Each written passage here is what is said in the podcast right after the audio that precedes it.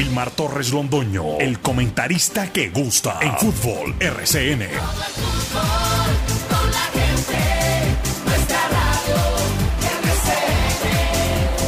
Fútbol RCN. Cierra tu boca.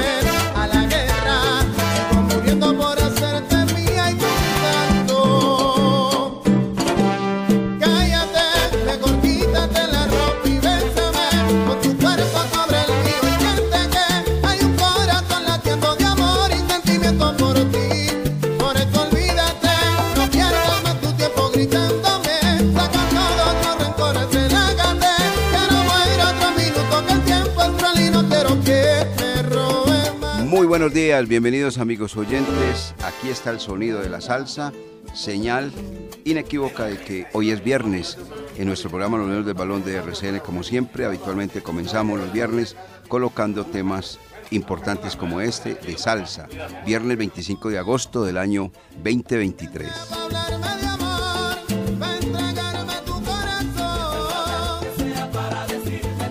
Antena La Cariñosa hacemos nuestro programa, el día del 1450, aparte de las redes sociales. Estamos acá desde el piso 10 del edificio Capitalia, realizando nuestro programa en vivo y en directo.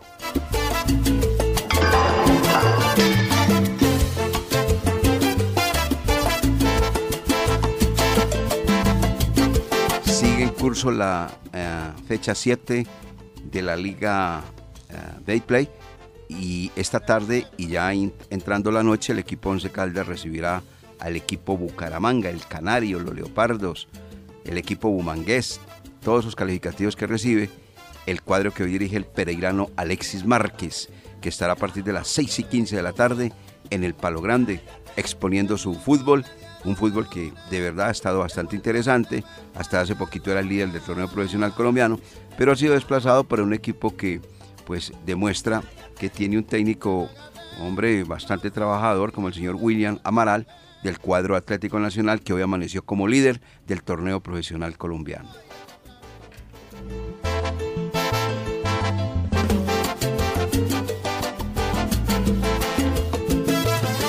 No ha terminado la séptima fecha y ya se está hablando de la octava. Cuando digo que ya se está hablando de la octava me refiero al duelo que ya tiene su propio morbo el del 27 de agosto a las 6 y 10 de la tarde en la cancha del Estadio Pascual Guerrero, cuando el América de Cali recibirá al conjunto Independiente Santa Fe. Ese partido corresponde a la fecha 8.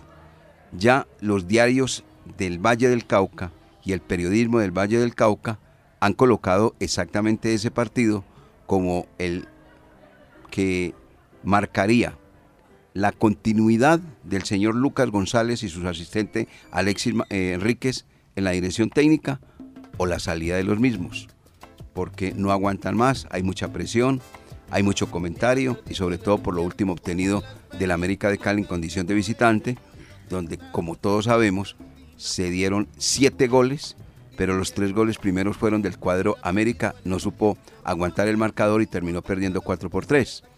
Eso pues obviamente hizo que la afición americana explotara en ira y tuviese mucha desconfianza con la dirección técnica del bogotano Lucas González. En ese orden de ideas, inclusive, ayer ya en las horas de la tarde en la ciudad de Cali mencionaban la presencia de Leonel de Jesús Álvarez.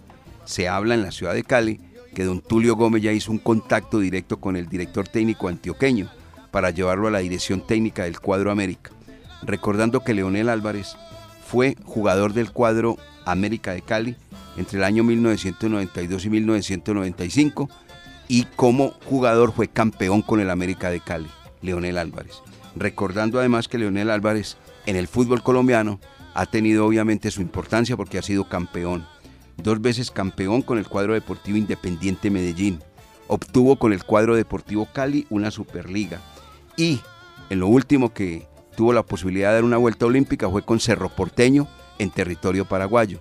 Esa es la hoja de vida rapidita y obviamente reconocer también que dejó jugando muy bien al fútbol a Águilas de Río Negro, el señor Leonel Álvarez.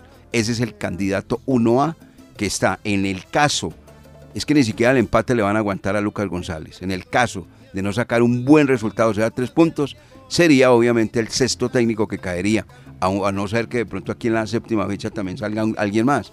Pero la de la octava ya está prácticamente, repito, con morbo ese partido entre el cuadro América de Cali y el conjunto eh, Independiente Santa Fe a realizarse el 27 de agosto a las 6 y 10 en el campo del Estadio Pascual Guerrero. Bueno, vienen los titulares, ya está por acá don listo don Jorge Williams, está listo también Laura, está don Carlos Emilio Aguirre, al frente del sonido de los dueños del balón de RCN. Bienvenidos amigos oyentes, somos los dueños del balón.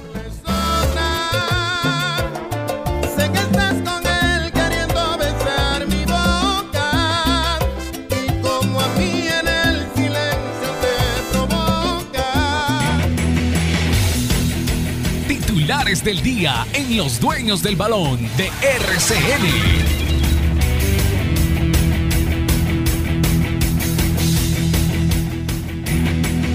¿Qué tal, director? Un saludo cordial para usted, mis compañeros y todas las personas que a esta hora están en sintonía de los dueños del balón. Nos encuentran en los 1450M de la Cariñosa de Antena 2 y también a través de nuestro canal de YouTube Los Dueños del Balón Manizales. Atlético Nacional es el nuevo líder de la Liga Betplay al vencer dos goles por cero ayer en el estadio Atanasio Girardot al Deportivo Pasto. Deportivo Cali y Millonarios no pasaron del empate en Palmaseca en un, juego, en un partido que tuvo más juego fuerte que fútbol. Boyacá Chico y Atlético Huila igualaron uno por uno en Tunja, resultado que tiene a los Opitas por ahora cerca del grupo de los ocho. Once Caldas recibe hoy a Bucaramanga en Palo Grande con solo dos novedades con respecto a la última convocatoria del juego ante Millonarios en Bogotá. El técnico Pedro Sarmiento sorprendió en los 18 llamados con la salida de Heider Riquet y el ingreso de un jugador sub-20 que llena la planilla ahí como defensor. En el fútbol internacional, John Arias y Fluminense se acercan a semifinales de la Copa Libertadores. Triunfo ante Olimpia en Río con gol y asistencia de Germán Ezequiel Cano. Ame Rodríguez jugó 14 minutos en la derrota de Sao Paulo ante Liga de Quito por los cuartos de final de la Copa Sudamericana. Y se sigue moviendo la bolsa de jugadores en Europa. Óscar Estupiñán podría ir a la Liga de España. Luis Sinisterra lo, lo retiene en el Leeds United. Y ahora el Fulham es el que quiere los servicios de Dubán Zapata.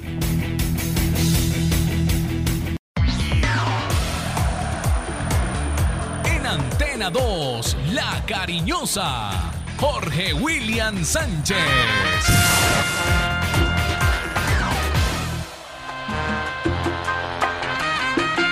Recoge, mijo.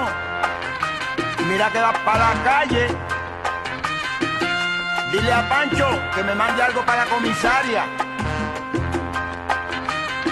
Ave María Títere, que breike. De la tumba quiero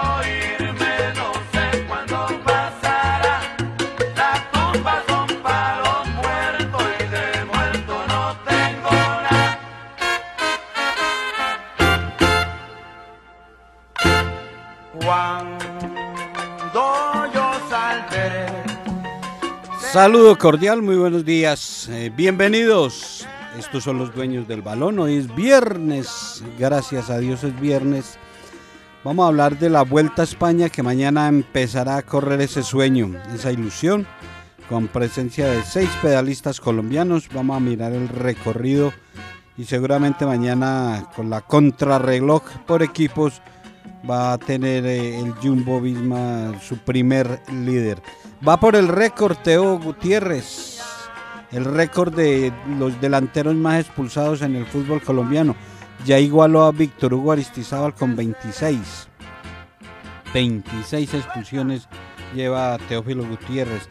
Y siguen recibiendo hojas de vida en Jaguares. No han podido encontrar técnico quien reemplace a Pompilio Paez. Bienvenidos, estos son los dueños del balón.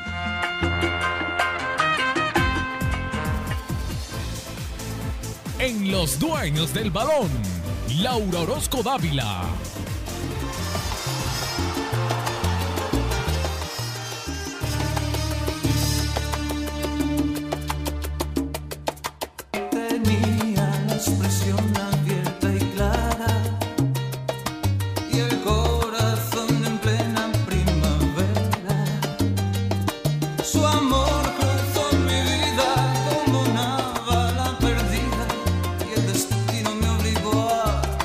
Muy buenos días a todos los que nos acompañan el día de hoy en Los Dueños del Balón. Faltan 41 días para dar inicio a la Copa Libertadores Femenina.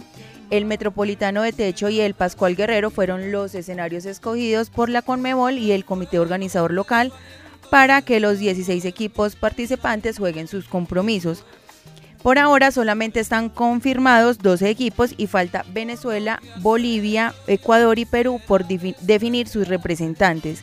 Esta Copa Libertadores iniciará el 5 de octubre y terminará el 21 de ese mismo mes.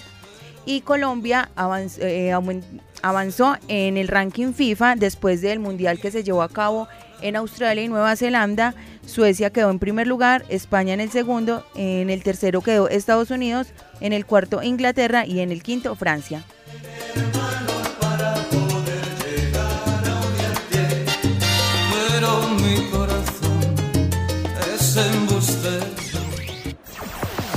Un grupo con experiencia y trayectoria. Los dueños, los dueños del balón. El dato deportivo con más altura es presentado por el restaurante La Azotea.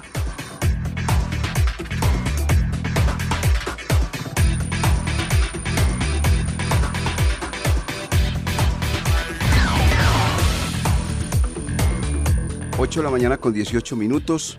Eh, contamos hoy en nuestra cabina con la presencia del señor concejal César Díaz, un hombre que se ha preocupado mucho por el tema de la parte deportiva en nuestra querida capital, no solamente en el tema de exoneración de impuestos para el equipo que él ama, él quiere, que es el cuadro Once Caldas, sino que vamos a tratar un tema que es muy interesante, el del comodato del estadio. Es que se hablan muchas cosas, muchas situaciones sobre la situación del Estadio Palo Grande. Vamos a saludarlo y voy inmediatamente a- al tema del Once Caldas también que juega hoy frente al cuadro Atlético Bucaramanga. César Díaz, bienvenido, muy buenos días, ¿cómo le va? ¿Cómo está usted? Eh, Wilmar, muchas gracias por la invitación, a todos los amigos de los dueños del balón, a los oyentes, a Laura, a Jorge William, a Lucas, al máster, muchas gracias por la invitación. Acá estamos, muchas gracias William por la invitación. Hincha del Once, ¿no? Sí, Wilmar, eh, hincha del 11 desde, yo creo desde el vientre de mi madre, hace 46 años, sí señor. Exactamente. ¿Cuántos? 46 años, tengo 45, a cumplir 46. Más nuevo, o sea, 46 años. ¿Y cuánto escuchando los dueños del balón? No, eh, Siempre. Wilmar, siempre le tengo una grande anécdota que fue una historia muy linda con mi señor padre que no vive. Cuando yo, cuando asistimos a la final de la Copa Libertadores, nosotros casi no encontramos boleta para ir. Eh, mi padre me lleva a mí a Gorriones, a una torre que estaba en la tribuna eh, sur del estadio. Allá siempre me decía, mijo, allá lo espero, usted anda por Gorriones. Y ese día me dijo, usted me tiene que conseguir la boleta, y fuera a conseguirme la boleta me tiene que llevar un radio. Así se me tiene que llevar un radio para escuchar siempre eh, la digamos, la transmisión del partido. Eh, el problema era que me dejara entrar en radio. Sí le conseguí las boletas y no le pude conseguir el radio. La anécdota es que ese día mi papá lloró igual que yo, como lloramos los 36 mil manizaleños que estábamos en esa final, pero no pude encontrar el radio porque no me lo dejan entrar. No se lo dejaron entrar para que. Bendito de una anécdota muy bonita, bastante bonita. muy linda. Suprema- supremamente bonita. Hoy juega el Blanco Blanco. Como siempre estamos pendientes del acontecer de Blanco Blanco, esperamos que hoy sumemos, que tenemos que sumar en esa tabla y es un buen partido para ganarle al líder de- del torneo, a uno de los líderes, digamos lo que es- tengo entendido que es el Nacional que ganó ayer, no pude ver, estar pendiente de cómo quedó el Nacional. 0-0. Escuchándolos- Perdón, escuchando- 2-0, 2-0. Escuchándolos ahorita en los titulares que Nacional es el nuevo líder, eh, pero bueno, es un buen, buen bonito partido. Y como está por ahí para que Dairon siga haciendo goles a, a un ex equipo de él, y eso está muy bien. Ahí estaremos en el Balo Grande. Bueno, vamos a compartir con usted muchas cosas. Eh, Jorge William, novedades del Once Caldas ya para el partido frente a Atlético Bucaramanga, porque aquí obviamente estamos en compañía del señor concejal César Díaz. La audiencia quiere escuchar algunos detalles que hay eh, para adelantar del equipo Once Caldas. Novedades eh, en la convocatoria inicial del profesor Pedro Sarmiento, la salida de Heider Riquet, la llegada de un jugador juvenil, Sergio Palacios, eh, por primera vez es convocado, incluido eh, en esta lista de, llamados para el compromiso. Es un juvenil, ahí va a estar eh, John Davy Araujo nuevamente en convocatoria. Entonces, la mayor sorpresa es la salida de Heider Riquet y la presencia de Sergio Palacios, el juvenil. Ya miraremos eh, más adelante lo que puede ser la nómina titular del Blanco para recibir a Bucaramanga. Se reactivó el interés por el jugador Danovi Quiñones, que hoy no aparece concentrado o no está dentro de los 18 del equipo Once Caldas. Eh, Lucas, ¿y qué sabe de- del venezolano Kuma? Pues del primer caso, como trabajos diferenciados. No está haciendo trabajos con el grupo porque ya se reactivó ese interés de parte del fútbol argentino para que el jugador vaya en los próximos días. Está al caer la, la contratación de Danovi Quiñones para uno de los equipos del fútbol argentino. Y por el lado del venezolano Johan Cumana, ya está practicando, ya tiene como la documentación en regla, pero eh, como para poder practicar. Pero la visa de trabajo, el papel oficial que necesita para poder competir y para poder estar con el Once Caldas, nada que llega. Entonces por eso es que vemos en la nómina de convocados que está por fuera Johan Cumana. Y quién sabe cuándo podrá estar, porque vea que ya fecha 7 y todavía no aparece este jugador. Y queda la duda, director Lucas, eh, si Cumana necesita visa de trabajo o visa médica, porque se habla mucho de, de lesión, que hay dificultades eh, físicas, que no estaría todavía para actuar. No sé, creo que eh, uno de los errores eh, ha sido la contratación de este jugador, porque mire ya para la fecha que vamos y no aparece todavía y, va, y va a tardar porque cuando llegue la famosa visa hay que esperarlo dos, eh, tres partidos más. Y prueba de ello es lo que usted manifiesta, la aparición por primera vez en convocatoria del defensor Sergio Palacios, que sorprendió a todos ayer en la tarde-noche cuando el Once Caldas entrega el listado de convocados, eh, la salida de Heider Riquet. Parece que no gustó mucho el trabajo de Riquet en, Parece no es que no gustó. en, eh, en Bogotá y por eso entonces va iría Morán a la lateral izquierda y aparece entonces este jugador como un reemplazo en caso tal para el partido ante Bucaramanga. Mire esta lista de los que quedan por fuera. Sherman Cárdenas, Es el tercer eh, partido que no es convocado, sí. Sherman Cárdenas, Heider Riquet, Danovi Quiñones, Es el segundo partido que no es convocado. eh, Jorge, Jorge Cardona por, Por lesionado. Por, por la lesión.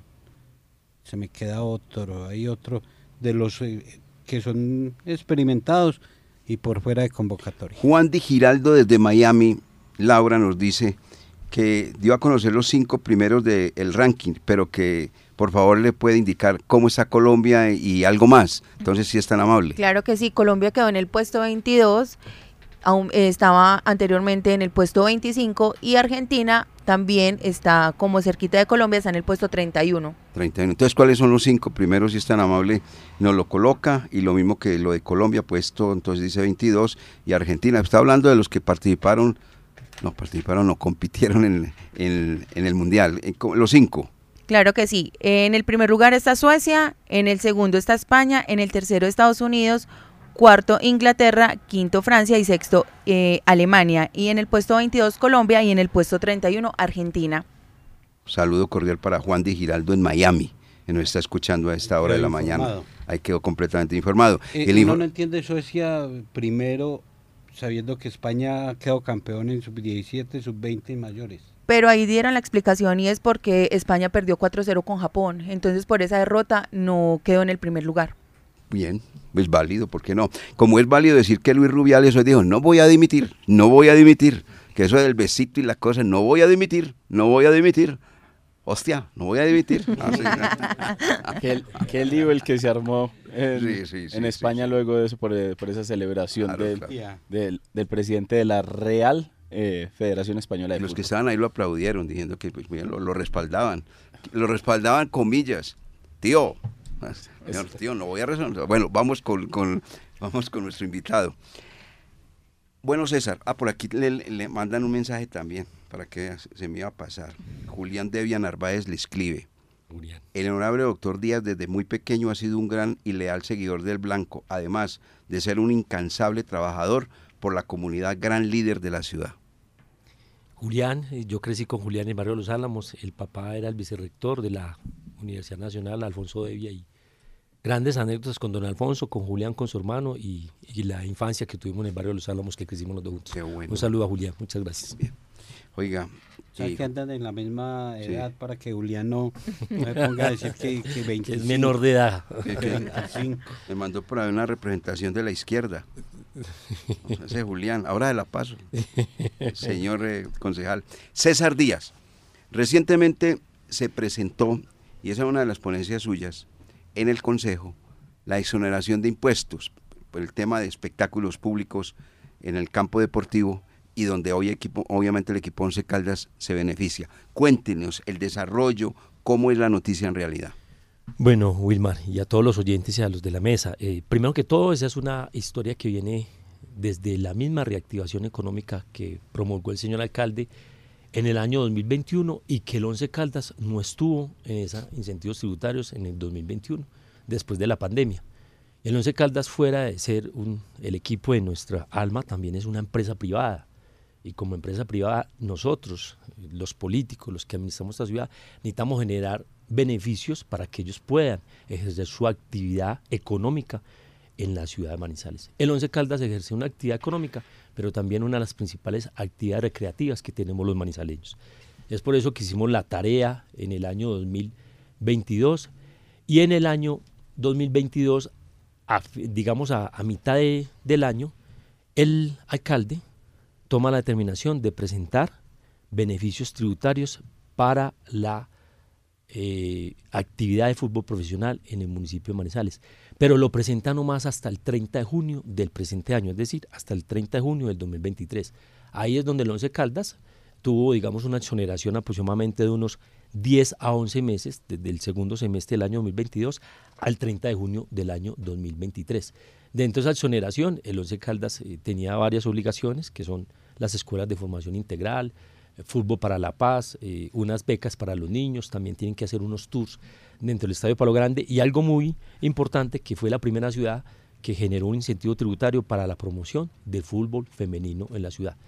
Ya eh, el doctor Tulo Mario, el gerente del Once Caldas, propietario del Once Caldas, presenta el informe al Consejo de la Ciudad el, 10 el 13 de julio, donde básicamente da a exponer qué se hizo con aproximadamente unos 800 a 850 millones de pesos del último semestre del 2022 y el del 2023. Pero también allí lo dejó absolutamente claro de que no había posibilidades de beneficios tributarios porque el alcalde de la ciudad no había presentado el proyecto de acuerdo al Consejo, los únicos que podemos aprobar ese beneficio tributario al 11 y a muchas empresas de la ciudad somos los concejales. La Junta Directiva. La Junta Directiva, así es.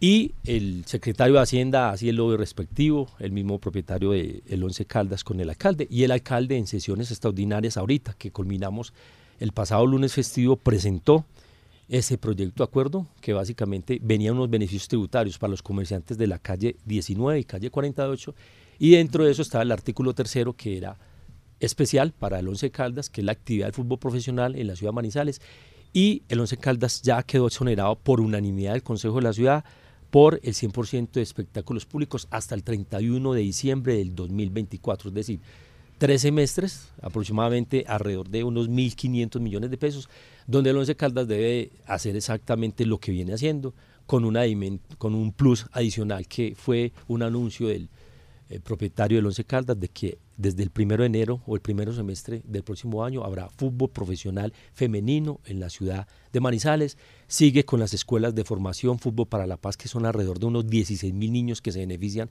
en sectores vulnerables de la ciudad. Siguen los tours para los colegios y los niños que lleguen al museo, que encuentren las figuras del Once Caldas, que se tomen las fotos con... Y también, en cierta forma, hay unos, eh, digamos, aforos eh, cuando el estadio eh, hay fútbol profesional, unos aforos para colegios de Estratos Unidos, donde el Once Caldas se eh, así se compromete a que allí asistan los niños para seguir generando afición e hinchas eh, para la paz en la ciudad de Manizales. Digamos que ese fue el trabajo que hicimos nosotros, que siempre hemos hecho durante 12 años en el Consejo y que siempre lo vamos a hacer. Bueno, muy bien. Dentro de la descripción que nos hace el señor concejal César Díaz, encontramos que pues no fueron 12 meses, sino 11 meses en el, en el anterior capítulo de exoneración de impuestos. Eso equivale a decir que el Once Caldas tuvo que pagar los impuestos por el partido con el Cali, con el cuadro deportivo Pereira, yo no sé si con el cuadro Atlético Nacional. Eh, ¿Qué fecha fue con Nacional? Porque fue hasta junio. En julio tenían que pagarlo todo. Exacto. Los, las dos o tres primeras fechas el 11 Caldas. ¿15 de qué? De, de, julio. Ah, no. Entonces, tiene que pagar, tuvo que haber pagado ya el impuesto total partido con Nacional, con Cali y con el cuadro deportivo Pereira. Total. A partir de hoy ya no. Eh, tengo entendido que el alcalde sancionó el proyecto ayer porque nosotros aprobamos los acuerdos y el alcalde tiene cinco días para sancionarlo. Tengo entendido que lo sancionó el jueves, eh, el jueves, sí, ayer.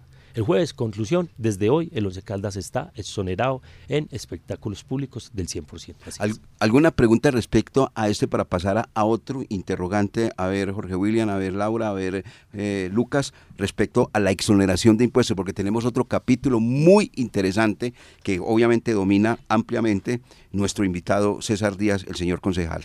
El tema del fútbol eh, femenino, eh, concejal, ¿cómo se garantiza? Porque se ha manejado en ocasiones anteriores que sí, que se cumple, que se va a participar, que se va a tener. Eh, ¿Qué exigencia de parte del Consejo se va a tener con la institución para que haya cumplimiento y no solo un cumplimiento de sacar un equipo, sino de, de sacar un equipo y participar y competir? Bueno, Jorge, William, es muy importante la pregunta. Nosotros queríamos que hubiera fútbol profesional este año en la ciudad de Manizales en palabras del gerente del Once Caldas, decía, no es simplemente sacar un equipo, sino un equipo profesional, sino sacar un equipo competitivo. Y dijo que él estaba en formación y estaba eh, compitiendo. Eh, tengo entendido que en la primera se hizo una alianza con un club de la ciudad. Manizales Fútbol Club. Exacto. Y tengo entendido que, que, vienen con un proceso muy importante, vienen fortaleciendo las divisiones inferiores en esas escuelas de formación del fútbol femenino pero también fue claro, Jorge, diciendo y todos los oyentes, de que el próximo año va a haber fútbol profesional femenino en la ciudad de Manizales y que el Once Caldas tendrá fútbol profesional femenino. ¿Cómo garantizamos eso? También colocamos un parágrafo que cada seis meses el Once Caldas rendirá un informe al Consejo de la Ciudad y a la ciudad. Y esa es la principal garantía que tenemos, ¿cierto? Yo también creo, y, y repito, y si bien don Tulio Mario tiene un carácter fuerte, respetamos su carácter, pero también creemos de que así como lo hizo públicamente en el Consejo hace eh, del 13 de julio, donde lo dijo públicamente, que a partir del próximo año Manizales tendrá fútbol profesional femenino. Y yo, yo sí creo que él lo dijo y lo dijo públicamente. Y también veo que hay un proceso de formación de unas niñas que vienen incentivando en fútbol profesional y también vienen compitiendo a nivel nacional y creo que es importante lo que se está haciendo. Sí, eh, se está compitiendo y ya prácticamente tienen o están armando el equipo femenino y lo están haciendo hoy en un interclub, ¿es cierto, eh, Laura? Bastante importante, el Once Caldas. Sí, señor. Eh, esta semana que... Eh, esta semana que estuvimos entrevistando a Andrea Martínez, la capitana del, del, equipo Once Caldas, ella nos dijo que estaba, llevan un mes de formación, estaban trabajando de la mano de Manizales Fútbol Club y que era una realidad de que iban a sacar equipo profesional el próximo año. Correcto. Bueno, vamos a pasar al otro capítulo después de estos mensajes. ¿Cuál es ese otro capítulo? Que tiene que ver con el comodato. Se va a cumplir. Es que por eso el invitado hoy es especial dentro de muchas noticias que se dan. Lo de la exoneración de impuestos se publicó, se dio, pero no se habían dado detalles como los acaba de entregar acá César Díaz. Pero viene lo del comodato. Lo comodato, que es lo que hoy el equipo Once Caldas tiene manejando el escenario deportivo que se llama el Palo Grande, que entre otras cosas hay que aprovechar a César Díaz para decirle, se nos está cayendo el Palo Grande. Aquí premia- primero decíamos, con, no, con, toda tranquilidad se lo digo, mire, en compañía de Carlos Eduardo Río López, que es su amigo también y es el narrador nuestro. Primero le decíamos el Coloso de la 62, nunca más le vamos a decir así, hasta que no le pon- ponga la mano. No, porque ese, estadio nos está cayendo. Producto de ello es que el señor Álvaro González Alzate aquí lo dijo muy claro, no se puede hacer ningún evento internacional en Manizales. ¿Por qué? Porque no reúne las condiciones, porque no hay marcadores electrónicos ni tableros electrónicos. ¿Por qué? Porque eh, las gradas están muy deterioradas. ¿Por qué? Porque la iluminación no sirve absolutamente para nada vamos a estos mensajes y continuamos con nuestro invitado César Díaz. Y vienen las novedades del Bucaramanga porque el equipo canario también trajo algunas cositas digamos unas, algunas cositas no, algo- algún fútbol interesante. Ojalá que no sea muy grande para ver si el Once Caldas pueda lograr sumar día 3 nuevamente. Después de estos mensajes, 8.37, seguimos con César Díaz, el invitado en los dueños del balón de RCN. Información seria, respeto y altura. Solo eso encuentran en los dueños del balón. 8 de la mañana con 41 minutos. Bueno, antes de continuar con César Díaz, Bucaramanga, ¿algún detalle para ir comentando? Todos los vamos a reunir obviamente a partir de las 5 de la tarde cuando comenzamos nuestra transmisión en RCN Radio, cambiamos de canal.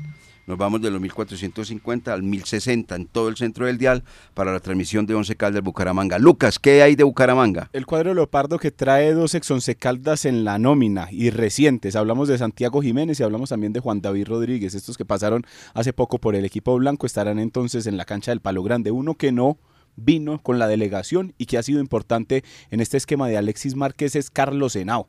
Será entonces. Se lesionó, ¿cierto? Se, le- se lesionó, sí. ¿Y Javier Reina si viene? Javier Reina, estamos esperando la confirmación del. Está de eh, capitán. pero eh, este, este Carlos Henao no podrá estar en la cancha del Palo Grande por lesión. Ahí estaría entonces Francisco Rodríguez, este jugador experimentado que juega tanto de volante como de central. Hoy estará de central en la cancha del Palo Grande y ya ahora entonces en un ratico le regalamos la nómina entonces también del cuadro búcaro. pierde un jugador muy importante. Ese en la media y larga distancia es muy interesante. En pelota quieta también, le pega muy bien a la pelota. Es muy parecido, ¿sabe a quién? A, a mí, a mi manera de ver. al a que está este- jugando ahí en Envigado. No, a este jugador que actúa en el cuadro deportivo Pereira, a Carlos Ramírez. Sí, sí, también eso. tiene pero, pero experiencia, está también prende el radio. Cadavid, Cadavid, Cadavid. Ah, sí, Cadavid también es otro que- tiene Esos buena tres- potencia. Esos tres son por ese lado, aunque de los tres el que menos habla es este, Nao. El Nao no es, no, no le gusta tanto la refriega. Y al que más por- le gusta es a Ramírez. No, pues por ahí, por ahí me mandó Jorge William algo que dijo, bueno, estamos perdiendo 4-0, pero ¿por qué no le podemos dar la vuelta al marcador? Eso dijo. Eso dijo. Lo que pasa es que una cosa es decirlo y una muy diferente hacerlo. ¿Sí o no, señor concejal César de ¿Usted qué piensa? La jerarquía del fútbol brasilero es muy fuerte, aunque siempre le han ganado a, a varios equipos allá en Brasil, pero es muy difícil. Yo pero con difícil. marcador es muy difícil. Muy difícil. Muy 4-0 difícil. muy no, difícil. no, muy difícil. Bueno, ya pasamos la exoneración de impuestos, nos quedó muy claro que esperemos pues que ya haya salido la sanción, ¿cierto? La haya firmado el El señor día de ayer alcalde. lo hizo el señor alcalde. Ah, ya le confirmaron que sí. Sí, está confirmado. Ah, perfecto, está confirmado el señor alcalde Carlos Mario Marín. Entonces, a 31 de diciembre del 2024. Vamos a lo del comodato. Fecha, ¿cuándo se vence lo que hoy tiene el equipo Once Caldas con el municipio que maneja el Estadio Palo Grande? Eh, es un arrendamiento, dicen ellos, simbólico. Entonces, por favor, ¿cómo es? Bueno, Wilmar, y también a toda la mesa, a los oyentes. eh, el alcalde Carlos Mario Marín, el 25 de septiembre del 2020, firma el comodato con eh, la Fundación Once Caldas, porque no lo pudo hacer con la empresa privada.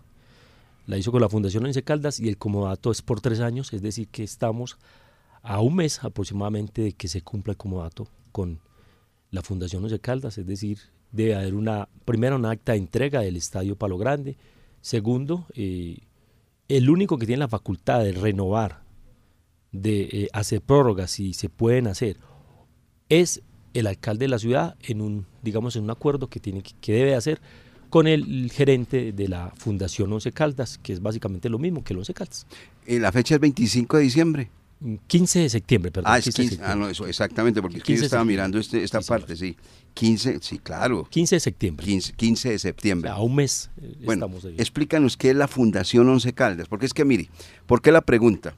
Resulta que uno muchas veces dice, hombre, vea, el estadio está cayendo, que hay gotera y no sé qué, no, eso es problema del Once Caldas, no sé qué. Entonces dice el municipio, y aparece que la Fundación Once Caldas, ¿esa figura qué es? ¿Cómo es? Básicamente, eh, Wilmar era, eh, digamos, una ayuda jurídica que debía tener y que se hizo en esta administración y se hizo en varias para poder hacer el comodato con el estadio Palo Grande, ya que el Once Caldas como tal, como actividad jurídica, no puede eh, hacerse el comodato con empresa privada.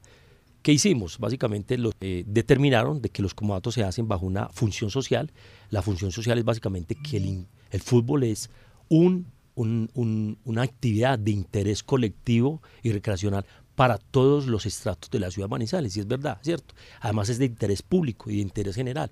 Y por eso, eh, en el año 2016 se toma la determinación de crear la Fundación Once Caldas, que es básicamente lo mismo que el Once Caldas, donde parte de los directivos hacen parte de la fundación y ellos tienen que hacer, digamos, eh, el informe y más que eso, tienen que hacer las actividades de orden social como contraprestación por el préstamo del principal bien inmueble que tiene el municipio, que es el Estadio Palo Grande. ¿En qué se beneficia el Once Caldas con ese comodato?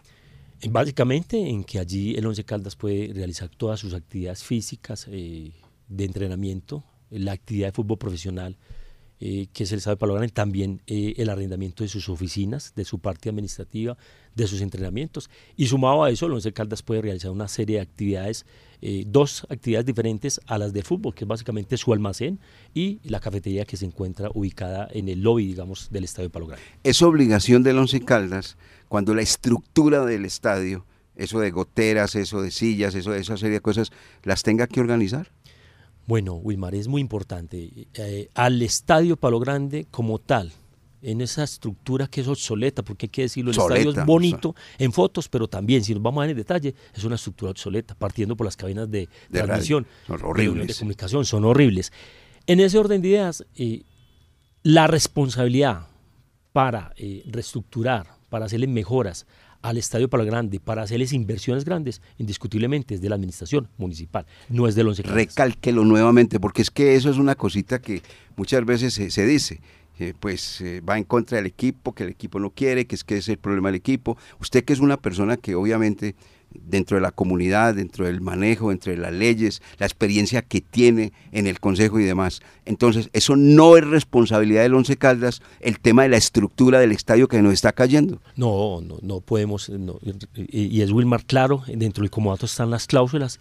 El Once Caldas hará las adecuaciones para el manejo diario y respectivo del estadio Parque- Palo Grande, diario. Pero eh, al Once Caldas no le podemos indicar la responsabilidad de la cubierta, al Once Caldas no le podemos indicar la responsabilidad de las cabinas de radio, al Once Caldas no le podemos indicar la responsabilidad de los tableros electrónicos, al Once Caldas no le podemos indicar la responsabilidad de las baterías sanitarias de sus bajantes. Lo que sí debe hacer el Once Caldas es que si hay unos daños diarios, el Once Caldas debe hacerlo. En el caso de una fachada, en el caso de su vigilancia, en el caso de los servicios públicos, en el caso de atención y mantenimiento del césped, que si bien el doctor Tulumano nos dijo, le hemos invertido mil millones de pesos, necesitamos hacer una, un cambio del césped que aproximadamente vale 4 mil millones de pesos, ¿cierto? Es decir, al Once Caldas no podemos indicar el cambio de iluminación total del Estadio Palo Grande, que es obsoleto. Claro, si se funde una iluminación, indiscutiblemente el Once Caldas lo puede hacer. La silletería. La silletería, en cierta forma, William, eh, me lo dijo un ingeniero, eh, de estas sillas hay que eh, apretar las- los tornillos, hay que cambiar unas, pero también hay que decir algo. En cierta forma, el aseo general del Estadio Palo Grande, y hay veces cuando asistimos al Estadio Palo Grande, especialmente al fútbol aficionado, eh, lastimosamente muchas de las sillas se encuentran en muy malas condiciones, sucias. Entendemos que hay ceniza, que hubo caída de ceniza, que los vientos en la ciudad, pero en cierta forma el, el- el- el aseo general sí es responsabilidad del, de- del, del Once Caldas. Esa es responsabilidad del equipo. Once Caldas. Bueno, eh, hay una idea, eh, Tulio Mario Castellón, presidente, de pagar solamente por partido, pero resulta que le cobraron unas cifras dentro de la administración actual exageradas, porque obviamente ellos preguntan, ¿cuánto paga el Pereira por el alquiler del estadio? ¿Cuánto paga el Cali? ¿Cuánto paga el, eh, el cuadro de los millonarios? Y así sucesivamente. La cifra más exagerada. Eh, creo que ustedes se dieron cuenta de ello también, ¿cierto que sí? Y, y en ese orden de ideas, ellos desean seguramente tomar nuevamente el comodato, pero si las cosas son muy exageradas, seguramente que entregan el estadio y sería ya completamente manejado por el municipio. Estamos, estamos de acuerdo, ¿no?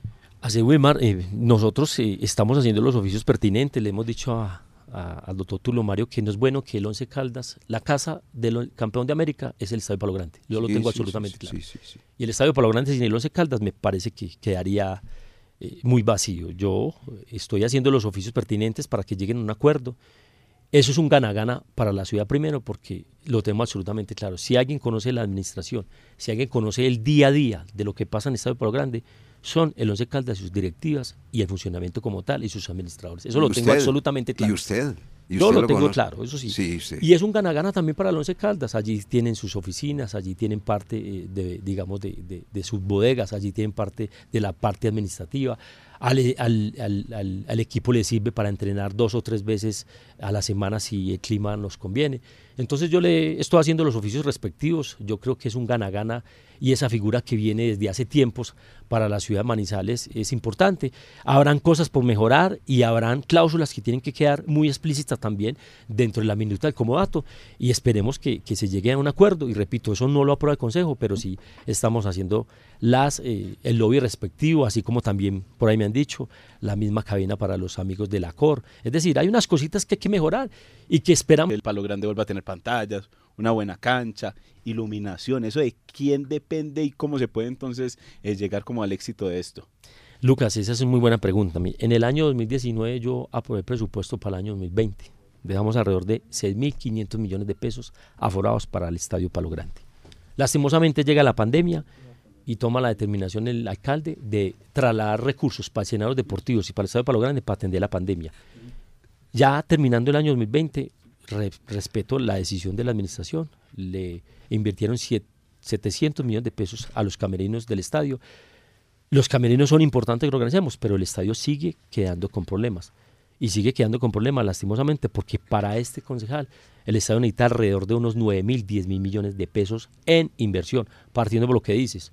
Los tableros electrónicos, que esos hay que cambiarlos absolutamente todos y valen alrededor de 1.400 millones de pesos. Eso se puede hacer mediante un tema de publicidad. Yo creo que aquí ha faltado voluntad, ha faltado gestión y ha faltado, digamos, eh, una serie de situaciones.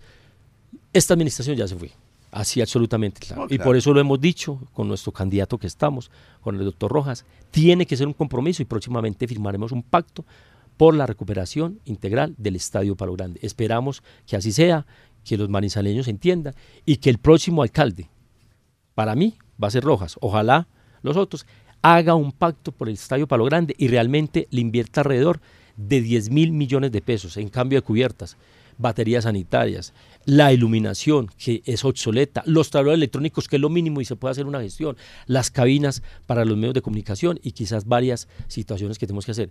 La última inversión fue la pista atlética, pero la pista atlética en cierta forma fue en el año 2019. Vamos a hacer esa gesta, en esa gesta estamos.